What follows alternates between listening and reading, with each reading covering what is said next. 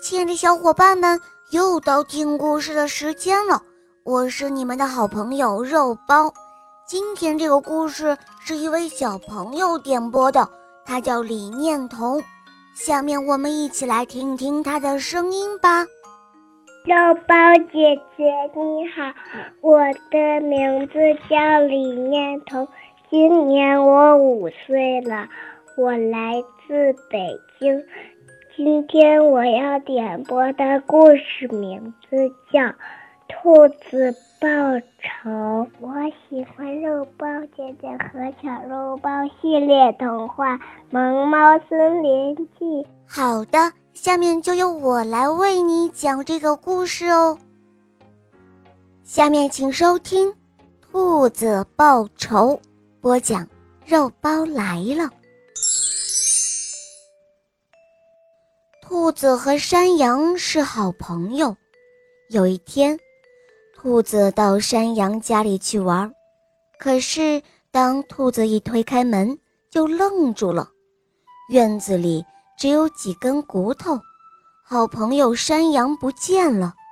而且看院子里那乱七八糟的样子，说明啊，这里已经发生了不幸的事。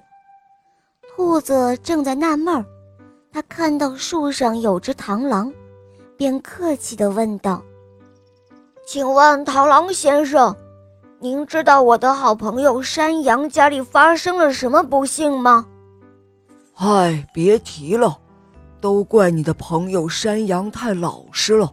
不过，老鹰这家伙也是真心狠手辣呀。”接着，螳螂。便叙述了事情的经过。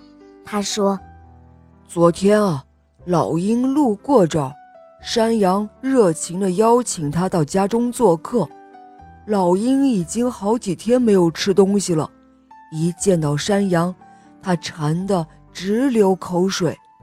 但是他知道，在山羊家里来硬的可不成，搞不好是要吃亏的。于是。”他就想出了一条毒计，他对山羊说：“你的心眼儿可太好了，真是相见恨晚啊！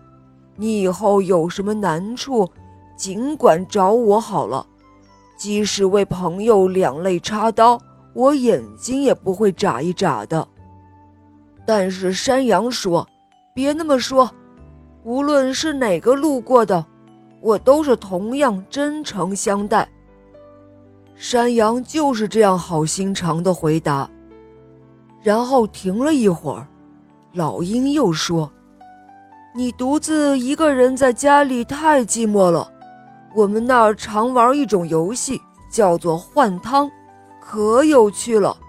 不仅可以消愁解闷儿，还能够止渴解乏呢。”于是山羊又说：“那太好了，怎么个玩法？”你快告诉我吧。老鹰就告诉他，方法很简单，你把锅支好了，里面盛满水，下面点上火，我先跳到锅里，你把锅盖子盖上。什么时候我说我已经煮熟了，我煮熟了，你就把锅盖子打开，放我出来，咱们一会儿喝我的汤。等一会儿。你呢？再跳到锅里，我再把锅盖子盖上。什么时候你说我煮熟了，我煮熟了，然后我就把锅盖打开，放你出来，咱们再一会儿喝你的汤。结果山羊听了之后，他觉得挺好玩的。他说：“好吧，那咱们就玩玩看吧。”就这样，老实的山羊一点儿也不知道。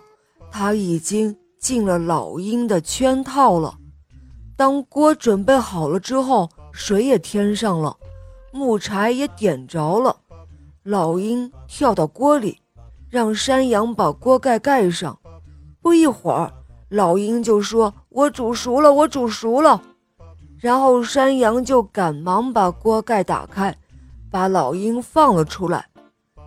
他们两个就一块儿喝汤。然后呢？然后发生了什么？兔子问道。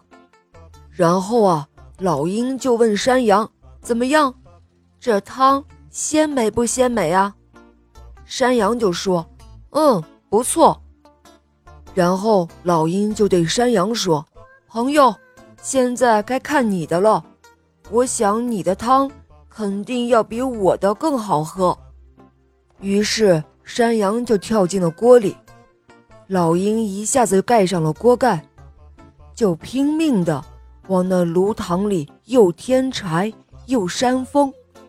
山羊在锅里热极了。他喊着：“我煮熟了，我煮熟了。”可是老鹰不但不打开锅盖，反而一屁股坐在了锅盖上面，摇头晃脑地唱起了歌来：“哎呀，傻山羊啊，傻山羊，你上了我的当了！我要吃了你的肉，而不是想喝你的汤。”老鹰就这样一连唱了好几遍，等山羊不再听了。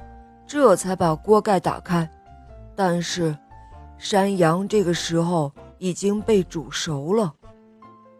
听完了螳螂的叙述，兔子又问道：“这是真的吗？”“当然是真的了，没有半点假话，这可是我亲眼看到的。”兔子听了之后，气得两眼直冒火星，咬了咬牙，他发誓说：“哼！”这个伤天害理的老鹰，你等着，我一定要替山羊报仇。过了几天，兔子正想出去打猎，看到老鹰从门口经过，他便学着山羊的样子，热情地上前打招呼说：“嗨，远方来的贵客，请到寒舍休息片刻，可好啊？”老鹰回头一看，是兔子，口水又馋得直流。他想起了吃山羊的好办法，于是回答说：“好啊，好啊，打扰了。”老鹰走进屋子，还没有坐下，他又假惺惺地说道：“哎呀，兔子，你独自一个人在家里，可真是够孤单的。”为了报答你的热情招待，我教给你一种叫换汤的游戏，那可是好玩极了。以后啊，不论你和谁都可以玩哦。但是兔子早就识破了老鹰的诡计，等老鹰跳到锅里，盖上锅盖之后，兔子赶快搬来了一块大石头，压在了锅盖上。老鹰出不来，最后被活活闷死在锅里了。好啦，小宝贝们，今天的故事肉包就讲到这儿了。李念彤小朋友点播的故事好听吗？嗯，你也可以找肉包来点播故事哦。赶快关注肉包来了，收听我们更多好听的专辑。小宝贝，我们一起跟小朋友们说再见吧，好吗？小朋友再见，嗯，小宝贝们，明天见了，么么哒。